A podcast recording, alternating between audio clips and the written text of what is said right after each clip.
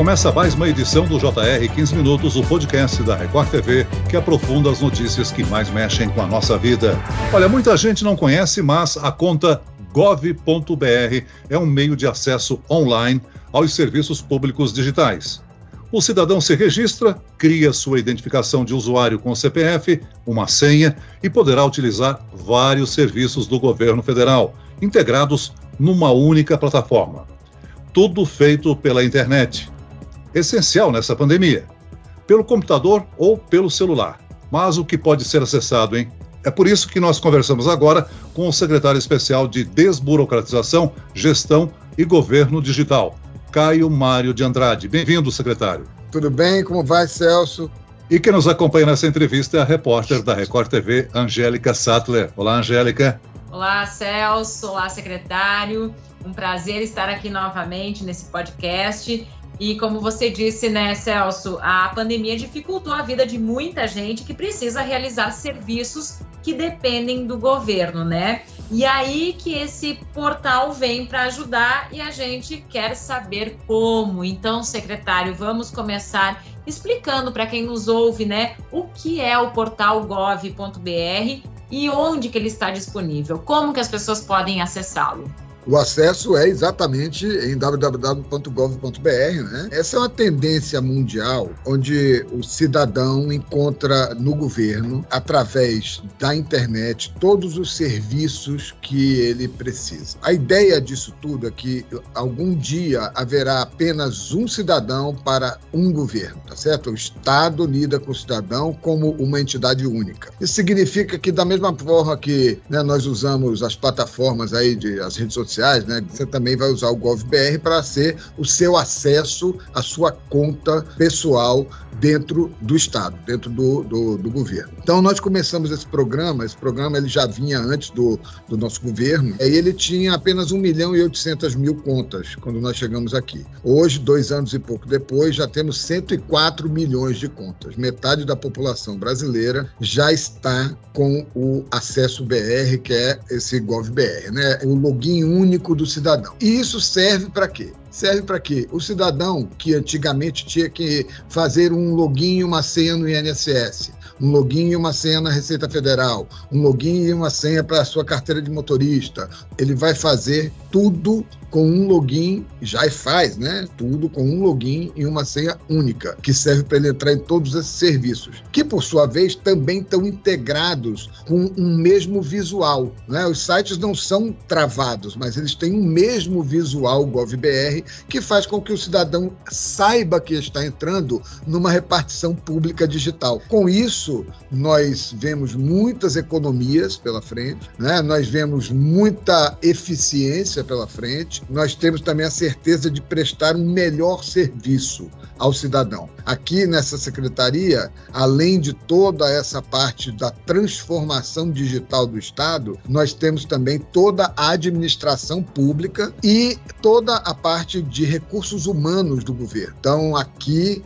é a reforma administrativa também. Nós estamos fazendo duas revoluções. Uma revolução é a revolução digital e a outra revolução é a revolução administrativa, para melhorar mesmo a qualidade do serviço prestado ao cidadão.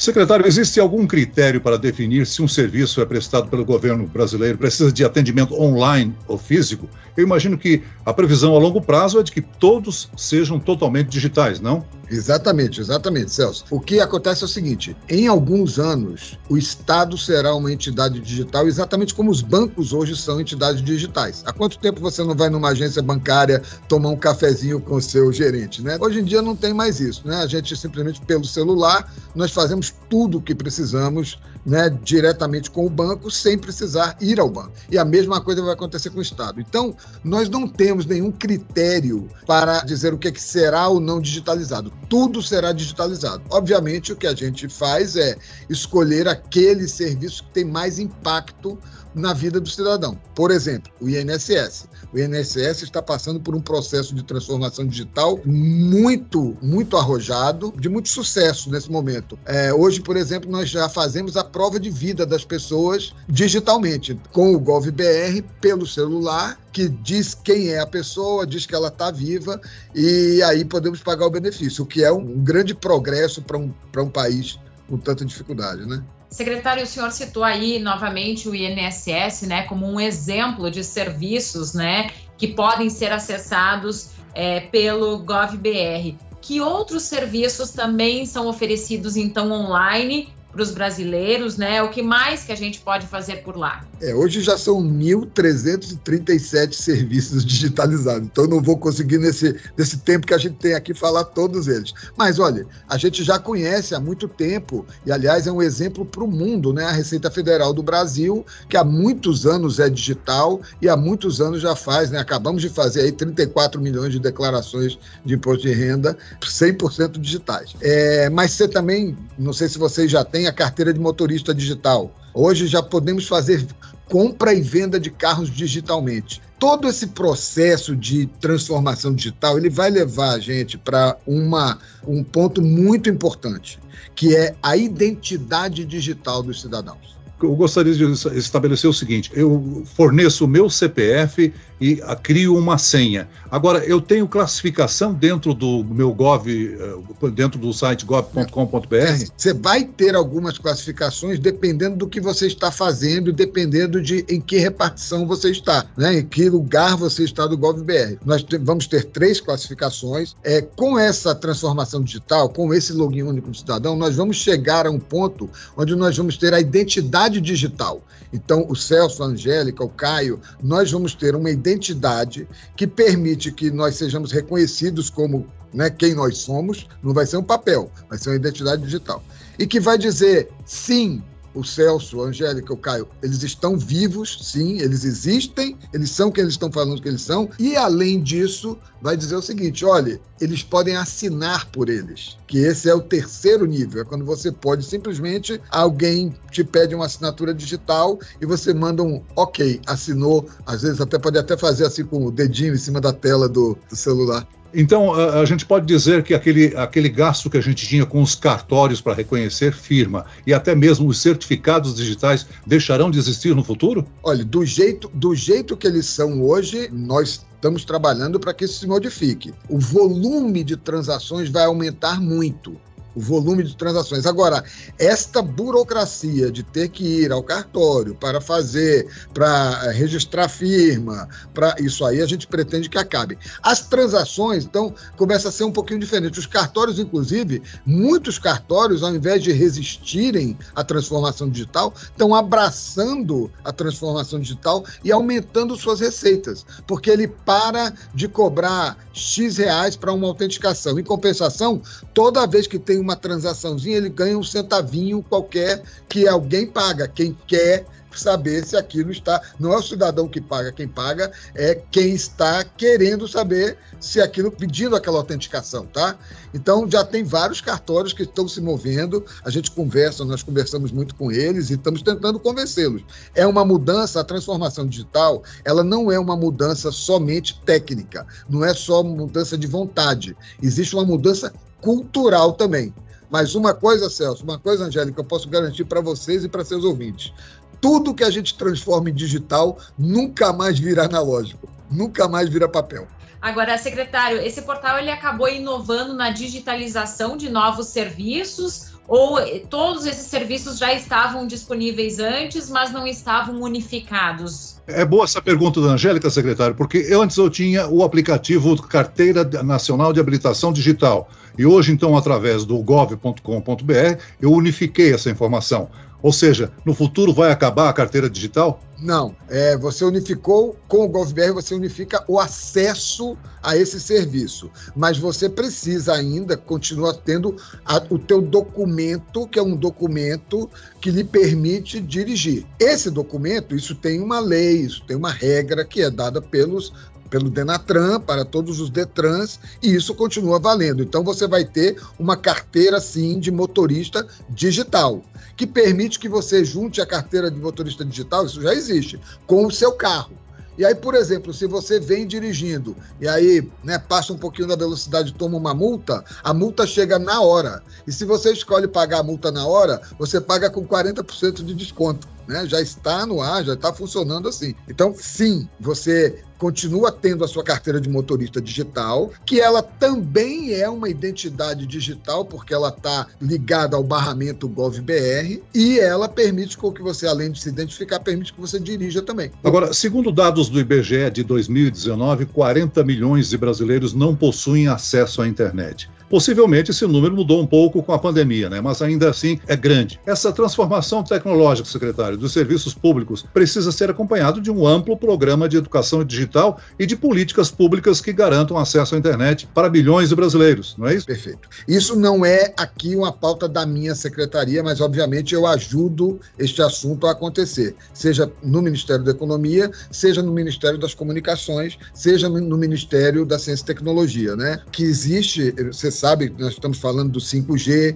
nós estamos falando da universalização do 4G até antes do 5G, justamente para que todas as pessoas possam ter, seja em locais públicos, seja com o seu celular, é, acesso à internet, acesso ao protocolo, né? Porque senão, realmente, em geral, em todos os países, nós, nós estamos muito adiantados, viu? Em relação a vários países, nós estávamos atrasados, mas nós corremos muito, fizemos o dever de casa, tem aqui né, uma série, todo o governo federal é, abraçou a causa da, da, da, transformação digital e nós estamos progredindo. Agora, mesmo nos países mais adiantados, você ainda tem uma parte de serviços que tem pessoas que têm problemas, algumas dificuldades, que elas vão sim presencialmente a alguns lugares. É, mas eu acho que o Brasil, o Brasil tem uma, uma vantagem muito grande, né? A população brasileira gosta de novidade, gosta de abraçar o digital, né? O Brasil é um dos maiores países do mundo. Nesse momento eu não, não tenho certeza, mas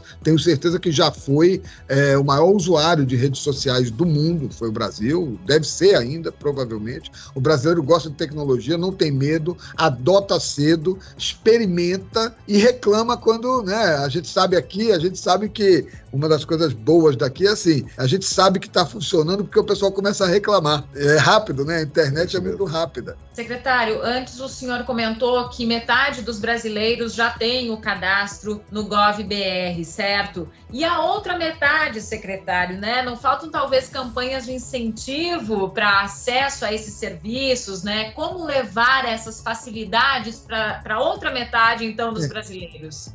Nessa outra metade, você tem uma parte de de pessoas que não têm acesso, como o Celso falou. Você tem também é, crianças que não têm acesso, né? Não tem, apesar de ter CPF e poder ter GovBR, elas não vão diretamente. Então, os pais vão fazer, né? É, já, já há alguns anos que as crianças, quando nascem, são obrigadas a, a terem CPF, né? É, nós pretendemos, sim, nós estamos com muitas restrições, vocês sabem, todo mundo sabe, o Brasil sabe, restrições orçamentárias, né? Nós não temos é, dinheiro para fazer as campanhas, porque o dinheiro dinheiro tem que ir para esses programas todos de atendimento à população que está com tanta dificuldade por conta não só do atraso que o Brasil viveu durante tantos anos, mas também da pandemia que veio para coroar um, um, processo grande de dificuldade que o Brasil teve. Né? Nós estávamos decolando, estávamos saindo, tínhamos feito o dever de casa, estávamos indo, de repente veio a pandemia. Tá bom, seguramos as pontas, fizemos todo esse, esse auxílio emergencial que também é digital, que foi pago em sua grande maioria pelo, pelo digital, né? Com relação à Lei Geral de Proteção de Dados, qual a garantia dos meus dados no serviço, hein? O mundo inteiro está é, entrando nessa fase, né? Nós descobrimos que os dados, nós produzimos dados, nós todos hoje em dia produzimos dados. Esses dados são o nosso histórico do que a gente tem feito, o que nós estamos fazendo agora, nesse momento, o que provavelmente indica o nosso comportamento futuro. E comprar ou saber o comportamento futuro das pessoas é uma coisa muito séria. Fizemos então, o Brasil fez a Lei Geral de Proteção de Dados, baseada na GDPR, que é a lei europeia, né? E essa lei nós estamos implantando no governo inteiro e nós temos todas as técnicas mais modernas que existem, porque isso também ninguém fez antes na história, isso está sendo feito agora, isso é uma coisa